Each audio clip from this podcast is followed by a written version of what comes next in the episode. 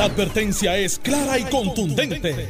El miedo lo dejaron en la gaveta.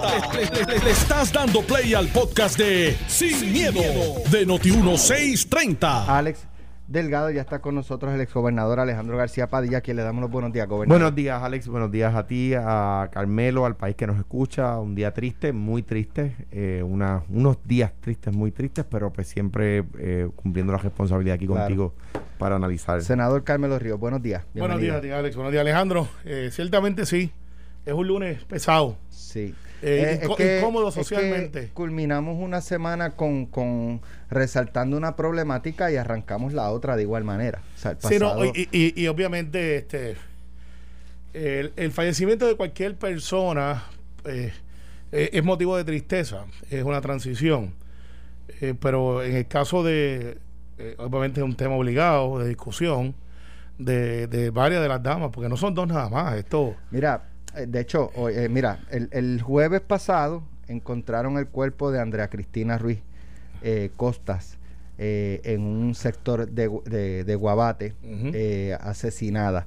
el viernes pasado se acusó al excompañero de ella, un guardia de seguridad, por el asesinato de, esta joven mujer. que había solicitado, acabo de escuchar que era, en más de una ocasión había solicitado una orden de protección, el Tribunal de Caguas, Sala Municipal, pues se lo había eh, negado, ¿verdad?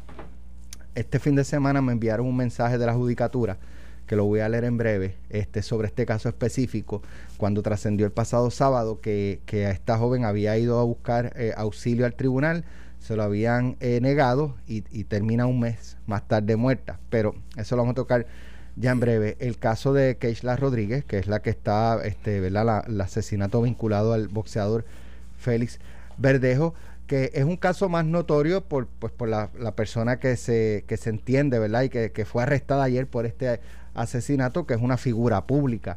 Eso le da cierto nivel de, de, mayor este, interés en, en la opinión pública pero un caso no es menos que, menos que el otro. Son dos casos trágicos por igual, dos personas, mujeres que eh, fueron abusivamente asesinadas, eh, cosas que no deben ocurrir en Puerto Rico, pero lamentablemente siguen ocurriendo.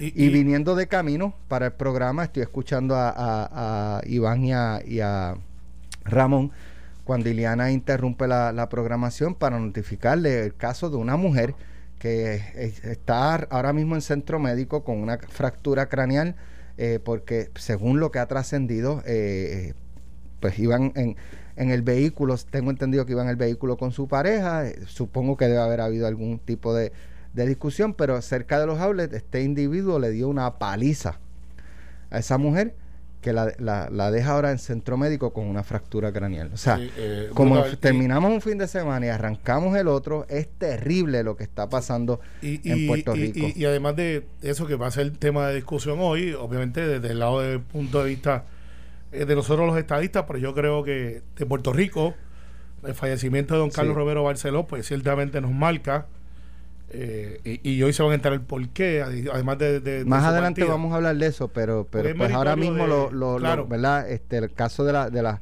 ¿verdad? Las muertes de estas mujeres son muertes trágicas, muertes que inesperadas, eh, muertes que no deben ocurrir de, de esa forma. Eh, vamos a empezar por ella. Mira, yo este el fin de semana trascendió en el caso de Andrea Cristina, voy a arrancar con ese.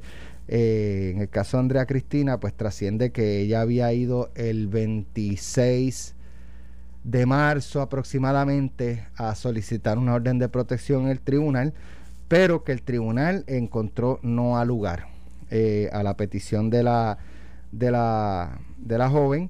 Eh, y pues luego de eso, ¿qué ocurre? Un mes más tarde, esta mujer termina muerta. fue asesinada eh, y la quemaron. La quemaron allá en, en, un área, eh, ¿verdad? En, en, Calle. Y entonces, pues esto levantó nuevamente el debate de, de cómo los tribunales están viendo los casos de, de, violencia de género. Hace, qué sé yo, mes y medio, más o menos aquí en Noti1, destacamos un caso donde una mujer solicita, eh, va al tribunal a solicitar una orden de protección y la citación la dan para un mes más tarde. Eh, y obviamente ahí la administración de tribunales salió en defensa de, pues, pues como, como suele ocurrir, de los jueces y, y lo que pasó fue este algo que pues no podemos discutir porque es una cuestión de víctima. Entonces, pues un poco los tribunales se amparan. Y, ordenó la jueza presidenta una investigación de ese caso. Ahora, no en aquel. No, no, no, no entonces, en, este, en, este. este. O sea, entonces, eh, ¿verdad? Cuando, cuando quizás, el, quizás, y digo quizás, porque no tenemos todos los elementos, ¿verdad? Quizás el tribunal pudo haber fallado de alguna manera y termina en muerte, ahora es que vamos a hacer algo. Ahora es que vamos a hacer algo. O sea, es eh. lamentable que las cosas ocurran de, de esa manera, pero en el caso de Andrea Cristina, el pasado sábado, cuando yo destaco lo, lo de lo de que había solicitado una orden en el Tribunal Municipal de Caguas y una jueza le había, eh, había encontrado no, eh, no, ¿cómo es? no al lugar. El juez Carlos eh, Salgado Schwartz, que es presidente de la Asociación de, de la Judicatura, Asociación Puertorriqueña de la Judicatura, me envió las siguientes expresiones sobre ese caso, ¿verdad? Él me indica que el 24 de marzo del 2021 hubo una determinación judicial de no causa para arresto basado en los testimonios que tuvo la magistrada ante sí. De hecho, la joven originalmente acudió a solicitar una orden de protección para la cual se citaron a las partes para una fecha próxima.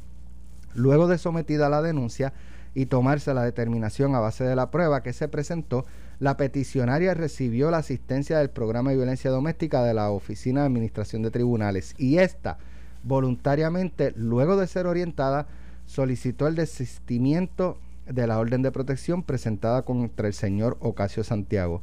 Desde el 24 de marzo del 2021, el Ministerio Público no gestionó una vista de determinación de causa para arresto en alzada por esos hechos. La determinación de no causa no adjudica los hechos y es revisable, pero tiene que actuar la Fiscalía. Es importante señalar que esta vista o a esta vista, como regla general, no acude el fiscal de turno a presentar el caso. Así es, mira. Carmelo me envía un buen amigo que le gusta las estadísticas, que, y este es el único número que tenemos para comparar con Puerto Rico, quizás hay unos más recientes. En el 2016, en Estados Unidos, eh, se, se, se solicitaron 109.799 órdenes de protección, de los cuales se otorgaron 94.970, o sea, un 84%. Para esa misma época, en Puerto Rico, el porciento de órdenes concedidas fue 67%. O sea, es más bajo que el nacional eh, en un sistema jurídico muy parecido. Mi experiencia como, como abogado en la práctica privada era eh, que muchos de estos casos llegan y los amigos de las víctimas y, de la pareja son los que intervienen en una mediación criolla eh, donde le dice, mira, este, él te quiere, o ella te quiere, son más los él que los ellas en los casos, porque los hay de los dos lados. Eh, y empieza entonces esta dinámica de que la víctima se siente entonces culpable de que le está pasando esto a la persona con la que tiene una relación o se casó, que tiene hijos, y, se revierte internamente en el seno familiar el asunto de, de quién, quién es responsable de qué. Y llegan a veces hasta justificar y, te sorprenderías, Alex, porque esto fue mi experiencia. Yo que llevé casos criminales y esto no era la excepción. ¿sabes? Veía casos eh, desde el lado del punto de vista de defensa, donde a veces la madre o el padre de la víctima son a veces los que intervienen para que, para que no se siga hacia adelante. Los fiscales por lo general tratan de empujar el caso eh, haciendo su trabajo. Y sí es cierto, cuando tú vas a ver una ley de protección, pero, no hay tantos fiscales para estar en una vista allí eh, pendiente y hay casos y hay casos. Y, esa es la dinámica que se da en esa sala, que por lo general son de noche, eh, que es cuando los altercados ocurren, y eso tiene una explicación.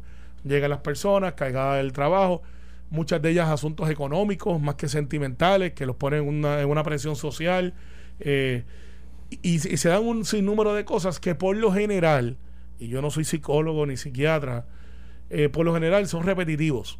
O sea, tú ves un padrón. Es que termina muchas veces en divorcio, en los mejores de los casos, o desgraciadamente terminan en asuntos como este, eh, que estamos hoy evaluando.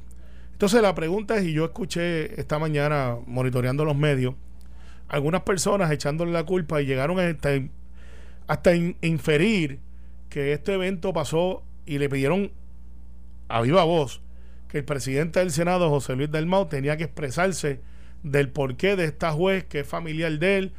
Eh, y tengo que ser bien justo y honesto. ¿qué tiene que ver José Luis Dalmau? Ni siquiera su hermano. Y veamos cuál es la juez, qué fue lo que se le presentó en aquel momento. Cuáles fueron los elementos que tuvo.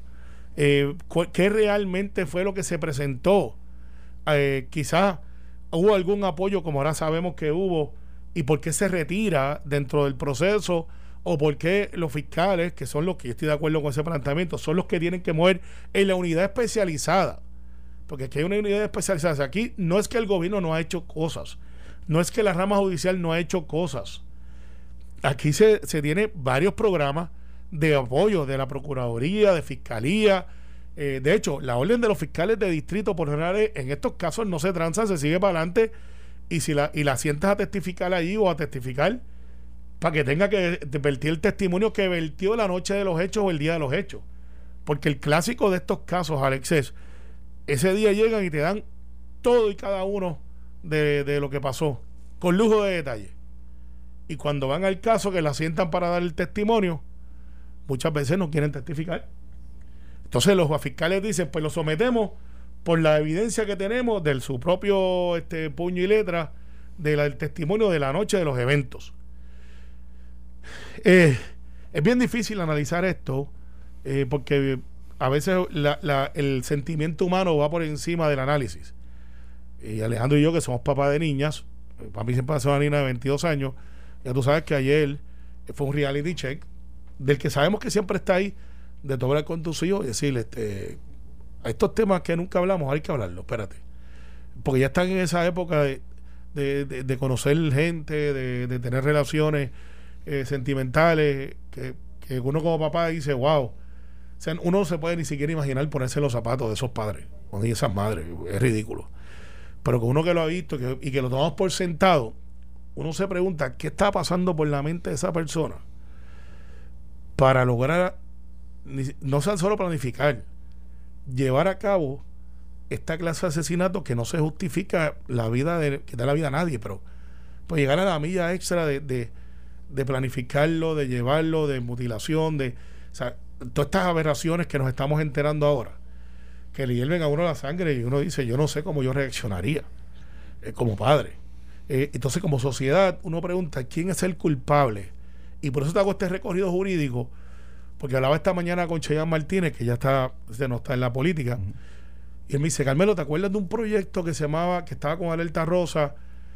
Y me acuerdo muy bien, y le dice, ¿dónde está ese? Ese proyecto se quedó al final, que era que cuando de momento saldría una persona desaparecida, te llega el celular una foto de la persona y con quién fue la última persona que lo vieron. Dejamos Luis Cruz Burgos el proyecto de ley. Eh, no, pero Chayanne lo hizo el, el pasado, no llegó a, la aprobación de de, de, de, en Cámara, se aprobó en Senado, en los últimos días no llegó. Y ok, pero eso es suficiente, esa es la solución.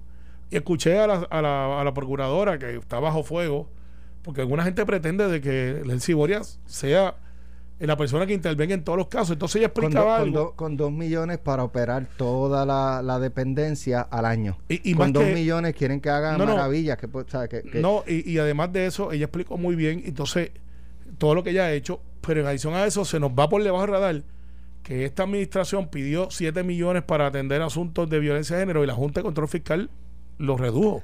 Mira, pero eso es cuestión de reasignar, como hicieron con, sí, sí, sí, claro, sí, con, lo es. con el plebiscito, lo, es. sacar chavos de otro lado y ponerlos ahí. Pero, pero sí, y, eso es lo que se ha estado comentando en las redes sociales. Y eso es lo que el gobernador, debe de eh, buscar de dónde reasignar fondos y, el, y, el, gobernador, y el gobernador lo va a hacer.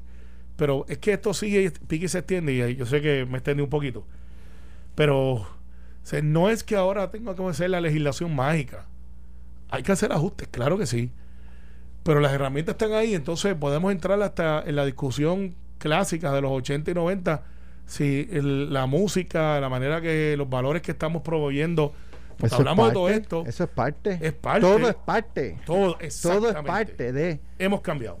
Mira, Alejandro. Eh, tiempos muy tristes, eh, días muy, muy complicados. ¿verdad? Para, para vivir en familia, para vivir en sociedad, para vivir en una comunidad que sufre esto, esto, estos desmanes. Mi, en primer lugar, mi abrazo, mi solidaridad a los, a los familiares de estas víctimas eh, y a todas las mujeres del país. Mira, ayer yo voy a la estación de, de gasolina después de ir a Telemundo a comprar leche y la no, no, no pude más que darle mi pésame a la muchacha que me está atendiendo, porque es que la verdad es, la verdad que no se quiere decir es que vivimos en una sociedad absolutamente machista. Eh, eh, ¿verdad? Eso no quiere decir que cada uno de los integrantes de la sociedad es machista, pero que vivimos en una comunidad, en un entorno social patriarcal. Eso es verdad. Eh, por eso mi solidaridad con todas las mujeres. En segundo lugar, por supuesto, hablé la noche con Melinda y por supuesto a la familia de Don Carlos, que discutiremos más adelante. Aquí el, problema es profundo y para despechar el tema de la juez, yo creo que hemos llegado, discrepo de las estadísticas que menciona Carmelo, ¿por qué? Porque eh, no puede uno comparar igual lo que es distinto, ¿verdad? Eh, cada estado tiene leyes que requieren quantum de prueba distinto en cuanto a las, órdenes, a las leyes de protección. Puerto Rico quizás de los primeros en, en cualquier jurisdicción de América con la ley 54 de 89 eh, pues requiere unos, unos quantum de pruebas, o sea, no lo puedo comparar, y mucho menos compararlo en todo, cuando cada uno de los estados tiene, tiene leyes distintas, ¿verdad? No es una ley federal. Pero, habiendo dicho eso, 67% es dos de cada tres. Ahora bien, yo creo eh, que hemos llegado al punto, si vamos a declarar una emergencia nacional como se ha declarado, en eh, que las órdenes de, de protecciones, cuando se solicitan, se deben otorgar de inmediato. Punto. El 100%. Punto. En cuanto a lo que hizo la juez. Dispara y después pregunta. dispara y este después pregunta. ¿Por qué? Porque da, otórgala y después ah, investiga. Llevamos, llevamos, estamos apenas comenzando el quinto mes y van siete mujeres asesinadas. Esas son las asesinadas. no, no, cuenta, por la gloria de Dios, la que está eh, ahora mismo en, eh, eh, Dios la cuide, en el, en el centro médico. Esa no fue asesinada, esa es una víctima de violencia doméstica que sobrevivió el ataque de un animal de un cobarde. De un cobarde. No, sé si lo conozco, no sé quién es, no sé quién es su familia. Lo único que sé de él es que es un cobarde. Pues mire, que, eh, eh, eh, le sugiero a los legisladores y tengo uno al lado mío. Radique un proyecto de ley para enmendar la ley 54 de manera que la, orden de protección sea, sea expedida de inmediato. Si lo único que le va a decir a este señor es que esa mujer no quiere que se le acerque. Exacto. En cuanto a la acción de la juez, para mí es, y, lamento mucho la superficialidad de algunos eh, eh, miembros de los medios, porque no sabemos qué, se le, qué evidencia se le presentó. O sea, yo no sé qué, qué se le presentó a ella. Ah, mire, o sea, si, eh, si ella, si se le presenta evidencia de que hubo, de que, de que esa mujer está en peligro, pues debe dictarla. Pero si no se le presenta evidencia, pues no debe dictarla. Con la ley actual, yo lo que digo es que hay que cambiar la ley para que la declaración sea automática. En la nota, eh, y vamos a hacer la pausa, y voy a darle la oportunidad a Alejandro porque, y me pareció a mí, ¿verdad? Bueno, yo emitiré mi opinión cuando, cuando regresemos. En la nota, eh, que sale el domingo donde se destaca que esta joven, Andrea Cristina, procuró de que el tribunal le diera una orden de protección y declararon no al lugar y que un mes después apareció muerta. Parte de la información es que esa juez fue nombrada por Alejandro García Padilla. Imagínate tú. Eh, fue nombrada por Alejandro García Padilla. Y dicen e, eso es como, como querer forzar, ponerle las, eh, sangre en las manos a una persona porque Vamos a la pausa y regresamos en breve. Estás escuchando el podcast de Sin, miedo, de Noti1630. Bueno, estamos de regreso. Eh, habíamos dejado un tema eh, antes de ir a la pausa y es que en la, nota eh, que se escribió el sábado donde se destacaba que una jueza del Tribunal Municipal de Cagua no había encontrado causa, o, ¿cómo se dice? no al lugar, no, al lugar en la petición de Andrea Cristina, que fue encontrada muerta la semana pasada en Guabate.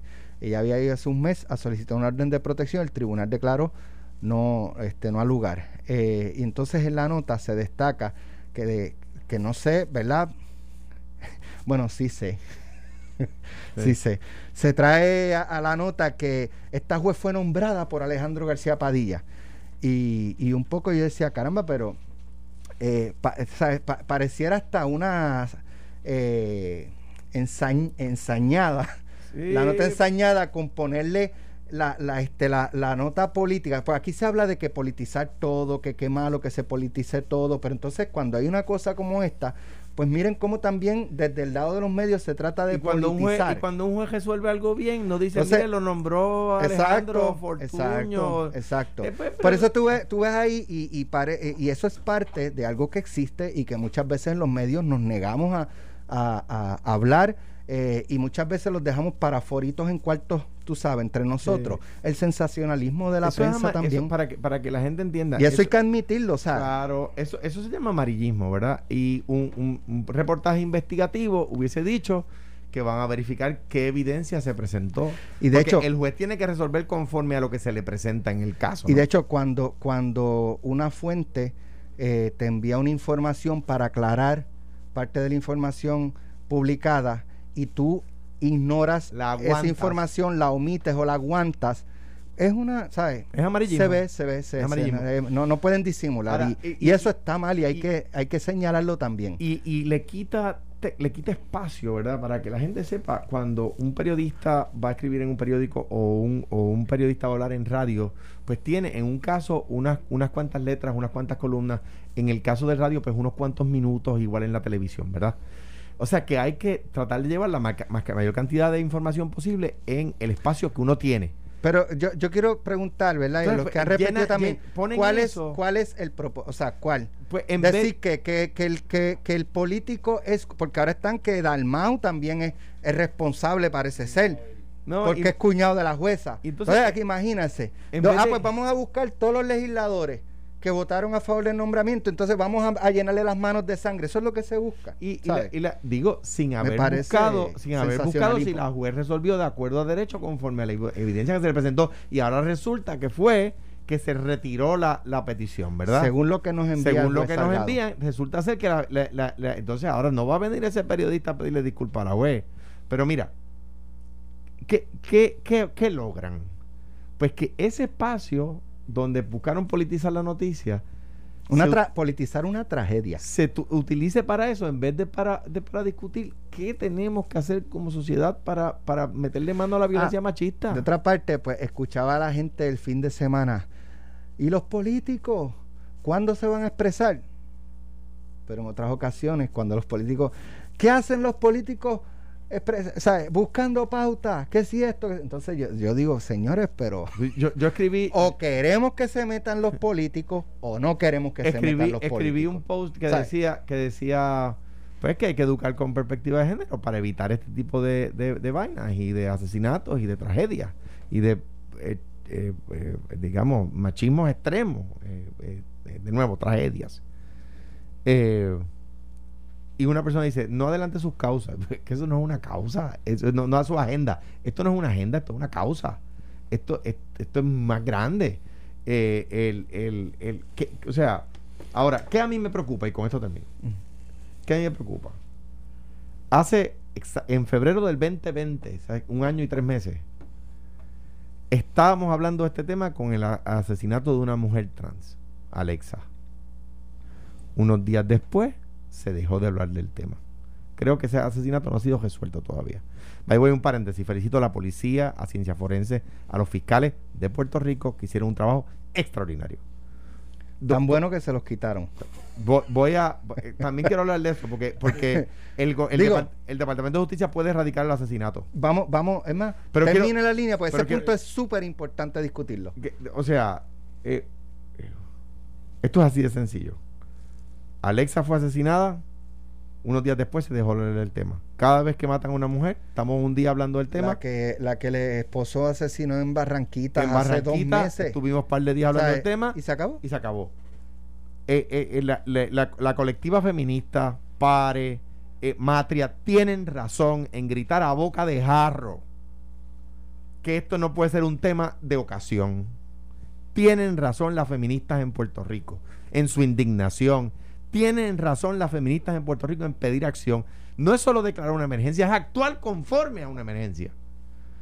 Yo exijo, como ciudadano, como, como, como cualquiera de a pie, que se vuelva a implementar la educación con perspectiva de género en las escuelas. Si eh, eso empezó en el 2015. De hecho, el gobernador había dicho que creía. Que creía en, la perspectiva. El presidente del Senado también, el presidente de la Cámara también. Pues, pues eso, lo, que, lo que hay que hacerlo. Eso empezó en el 2015. ya. Eso empezó en el 2015.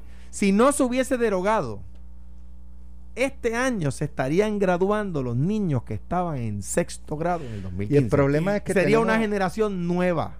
Que, que estaríamos empezando. Claro, estaríamos empezando. Ahora hay que empezar otra vez. Pero tenemos que empezar, tenemos que empezar, eh, y, yo creo que nos toca a nosotros como sociedad el poder intervenir y, ser un poco más proactivo porque pues planteamos que el gobierno, que el gobierno. Entonces la pregunta que tengo que hacerme, y nosotros en nuestras casas, eh, en vez de estar dándole una tablet o un iPhone este, al, al, niño cada vez que nos lo pide, porque no, no sacamos un tiempito para hablar sobre estos asuntos? Para inculcar valores, para el, el famoso esto no se hace o, nosotros nos hemos criado así, o esto es lo que yo espero de ti.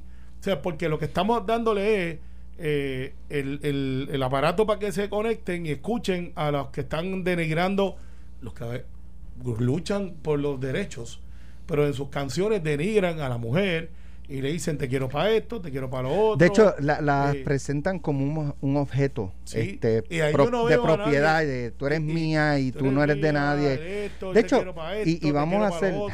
bueno. lo que quiero decirle es eh, que entonces, y, esto no es que una...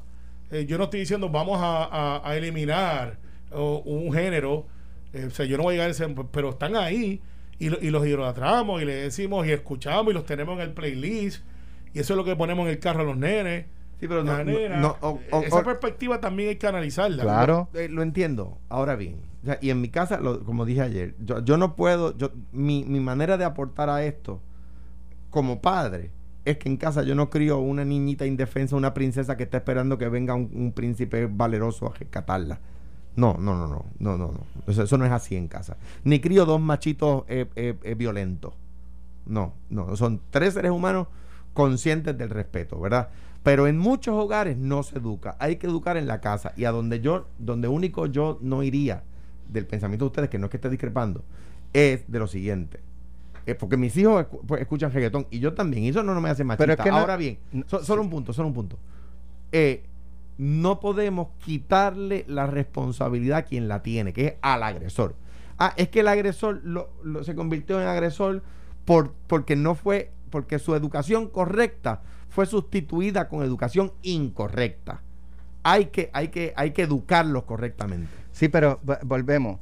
Eh, no podemos, de verdad, eso es un asunto que trae Carmelo y es cierto y no podemos negarlo o, tratar de, eh, ¿cómo te digo? No es tratar, pero como que minimizarlo con otro, o sea, los dos tienen, tienen razón y no es el género, porque el género también hay canciones, claro. Este, eh, es algunas letras que algunos artistas que queremos idolatrar, este, entonces cuando surgen estas cosas, nos fijamos en otras cosas menos en ese. ah, porque ese es el ídolo, porque ese es el que está pegado, porque ese, es el que pone el nombre de Puerto Rico en alto. Pues tiene un Bugatti de dos entonces, no, no, no, no, no. pero no, lo singularices, Carmelo, porque tú... No lo digo, es que son varios, no solamente Por eso, porque, porque yo de, de... Pero ¿por qué molesta? ¿Por qué molesta señalarlo? Ah, no, yo no me estoy molestando. Yo lo que estoy diciendo es que uno no puede singularizarlo en, el género, porque yo podría hablar de canciones de salsa que son absolutamente machistas. Si te cojo guiñándole un ah. ojo a otro, un piñazo un ojo te voy a dar. Y, más Rivera. Y la, y la, y exacto. Y más Rivera. y más Rivera. Y, cuál es la que dice, cuál es la que dice es ser el dueño de la, de la, de la casa y la mujer? Eh, eh, que, qué inmenso. Qué inmenso. sí, de. Ah, o sea, yo, obviamente. Tú sabes, o sea, uno, uno, no puede hablar de un género. Sí, no, pero sí, sí podemos hablar de un género, porque sí puede haber uno, dos, tres canciones, pero el género que estamos hablando ahora, el 80% de sus canciones son de índole sexual y de, y de menosprecio a la vida. Eso no es verdad. Sí lo es. Yo, bueno, yo discrepo. Está bien, sí lo es. No todo, no todo. Pero el 80 eh, no. bueno, la inmensa mayoría, estoy tratando de pensar en una eh, que, que, no sea agresiva. Eh, y ahí está. Entonces, esto no quiere decir que ahora en Puerto Rico no vamos a tolerar eh, que se toque reggaetón. No, no pero, es eso. pero, pero, esos Carmelo- artistas deberían de asumir su responsabilidad social, ya que les gusta opinar de asuntos políticos y deberían de usar su alcance, su, su popularidad para también ver un mensaje a los seguidores. Miren, Pero este, está esto bien, no pero hace. está bien, pero el Departamento de Educación tiene que asumir la suya, porque aquí quien tiene responsabilidad por ley Claro. es el Departamento de Educación, Pero- no son los pero artistas. volvemos, volvemos, Y el no. Departamento de Educación lo que hizo en el 2017 fue derogar la, la educación con perspectiva de género. Todo, mira, to- como dijimos, todo tiene que ver. No podemos, eh, ¿verdad?, tapar la responsabilidad del Estado, no podemos tapar la responsabilidad de, de- de los hogares, de los padres, y tampoco podemos tapar la responsabilidad de los que envían mensajes a través del arte, en este caso la música. Sí, y lo que ¿Sabes? hacemos con y no podemos, no podemos cuando tocamos este, sí, sí, sí, pero lo otro es más, o sea, no, Ale, todo aporta, todos, todo aporta. todos tenemos que aportar. Ale, Ahora bien, Alejandro, hay unos con responsabilidad tenemos, de ley. tenemos, tenemos Ahí, lo sí, de, lo de, tenemos lo, el caso que, que, ¿verdad? Porque quiero ir a la parte de la investigación y el proceso criminal. En el caso de Verdejo, mucha gente piensa, ¿verdad? Este, que como ya los federales asumieron jurisdicción por el caso Sánchez Valle, que no puede tener doble exposición o double jeopardy, no puede ser procesado a nivel estatal. Se puede, se, puede procesar. Ok, en la jurisdicción federal. el- Hay unos cargos específicos, secuestro, carjacking, hay- hay- hay Son uno- tres. Hay un, hay- donde hay una muerte, ¿verdad? Se agrava la pena.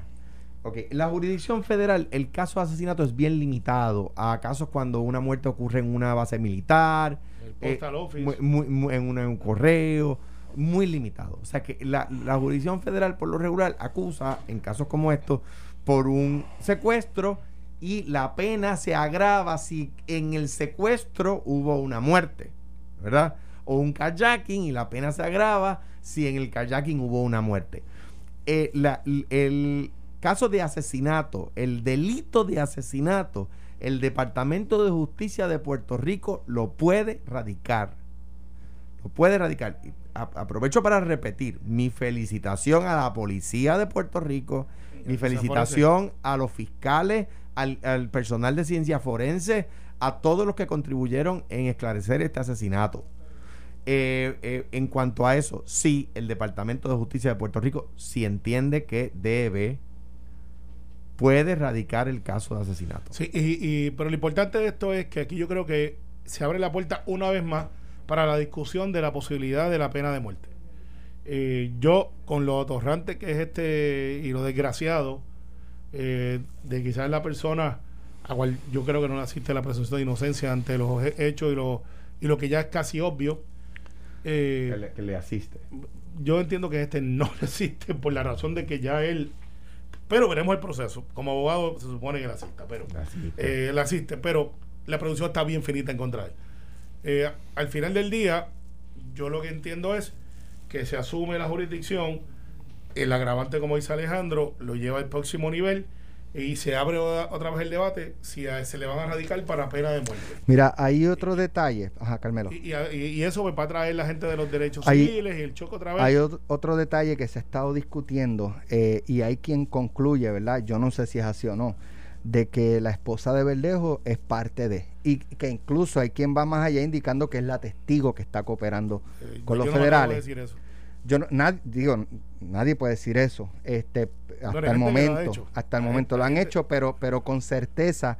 Hay dos cosas que a mí me llaman la atención y es que en una parte del informe eh, dice una, eh, ¿verdad? Que Verdejo se contactó al testigo el 27 de, de, Abril. de abril para terminar con el, el embarazo de la joven.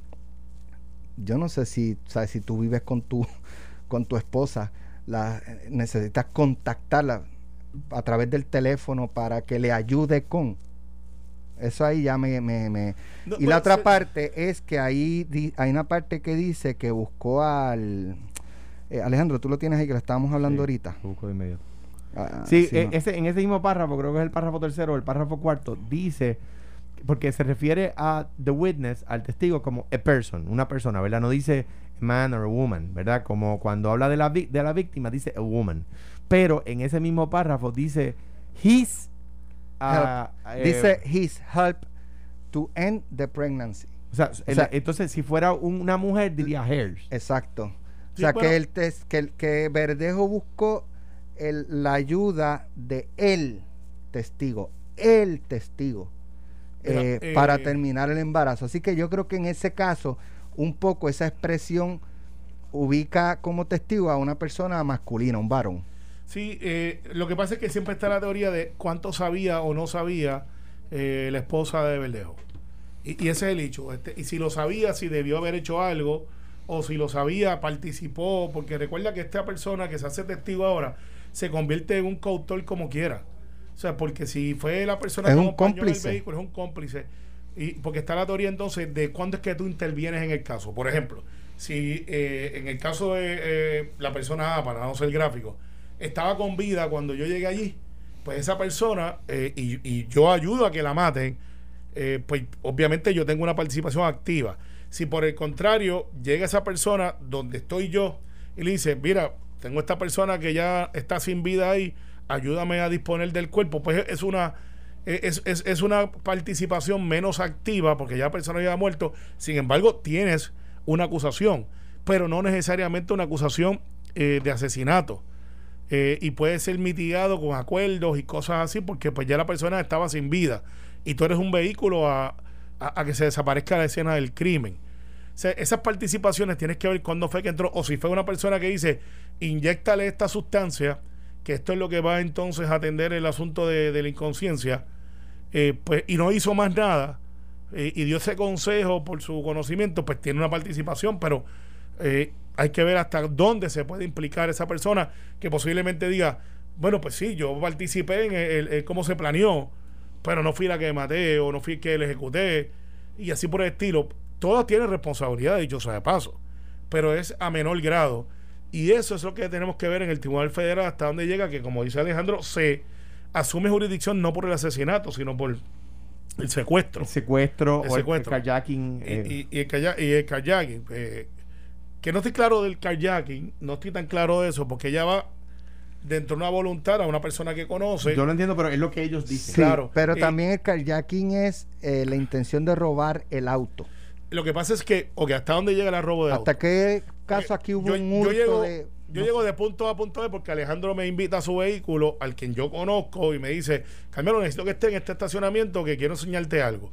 Y yo llego allí con la voluntad de que voy a ver a Alejandro, a quien conozco y tengo amistad. Sí, pero una vez allí hay ah. interviene fuerza o coacción. Se llama no, pero entonces tú te montas en el vehículo conmigo. Hay que ver si te montas en el vehículo conmigo porque quisiste montarte o porque te obligué a montar. Miren, a la una de la tarde aquí hay un programa que se llama Ante la Justicia. Ah, no, que lo hace mucho mejor que nosotros. Hay un ex, jefe de fiscales, José Capo, un ex juez, eh, Ferdinand Mercado, y un abogado, Eddie López. Así que eh, el, análisis legal. Eh, no estamos solamente haciendo el preemption. Más, exacto. El más completo lo van a tener eh, ahí. Yo sé que un minuto o dos.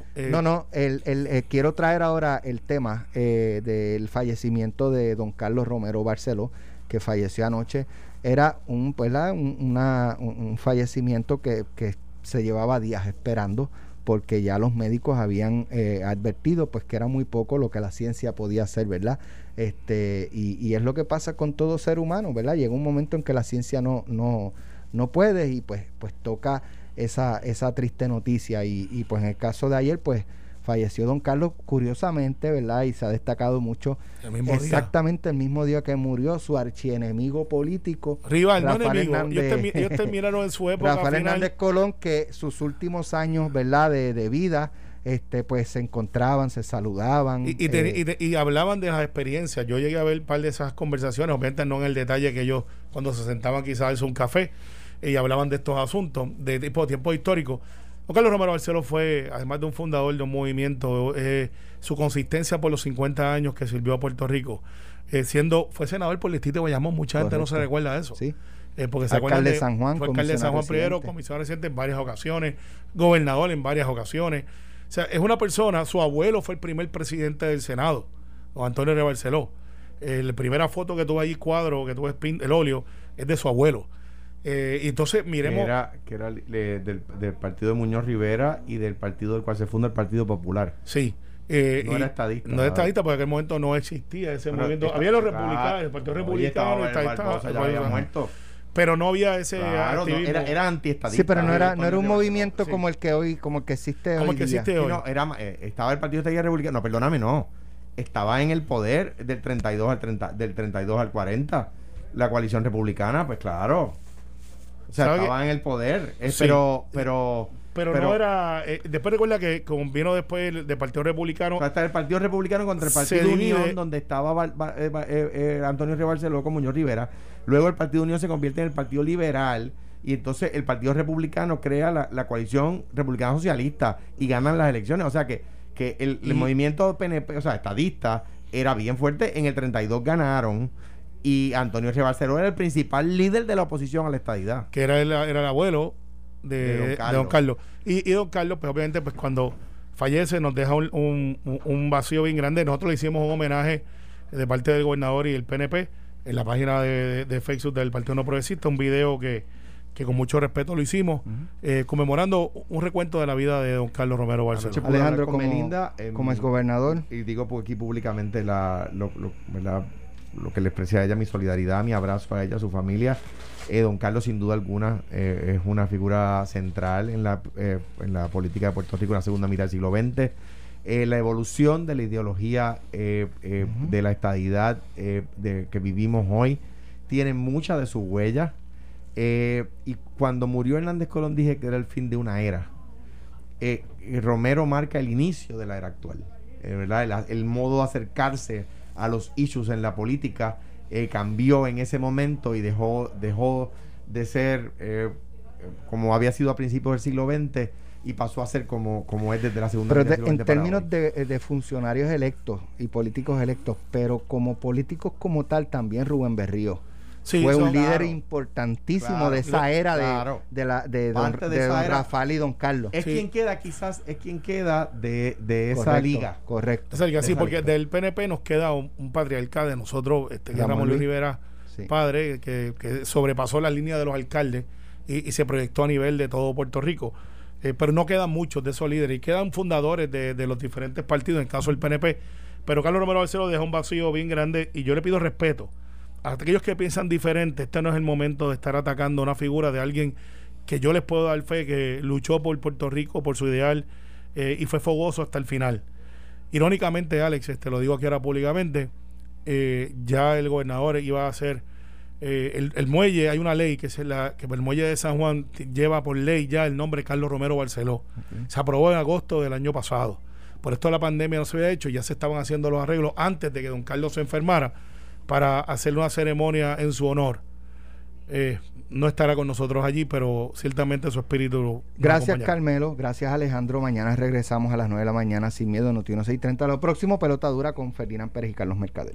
Esto fue, el podcast de Sin, miedo, de Noti1630. Dale play a tu podcast favorito a través de Apple Podcasts, Spotify, Google Podcasts, Stitcher y notiuno.com.